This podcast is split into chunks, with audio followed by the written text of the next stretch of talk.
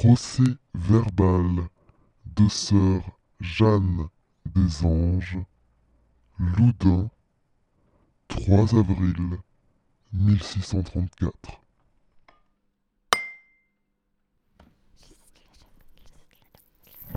Les diables me trompaient souvent par un petit agrément que j'avais aux agitations et aux choses extraordinaires qu'ils faisaient dans mon corps. Je prenais un extrême plaisir d'en entendre parler et j'étais bien aise de paraître plus travaillée que les autres,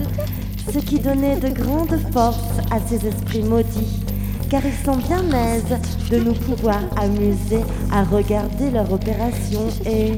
par là, ils s'insinuent peu à peu dans les âmes et prennent de grands avantages sur elles. Car il faut que l'on n'appréhende pas leur malice.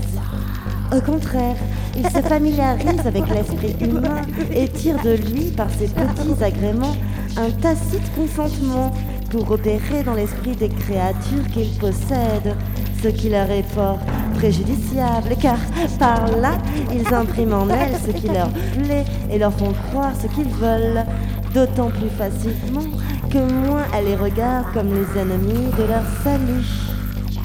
Le plus souvent, je remarquais très bien que j'étais la cause première de mes troubles et que le démon n'agissait que selon les entrées que je lui donnais. Quand je parlais de cela à mes exorcistes, ils me disaient que c'était le démon qui me donnait ses sentiments afin de se cacher en moi ou pour me jeter dans un petit désespoir de me voir en tant de malignité. Je n'en demeurais pas plus satisfaite, car quoique je me soumis sur l'heure à croire ce qu'ils me disent, néanmoins ma conscience, qui me servait de juge, ne me donnait aucun repos.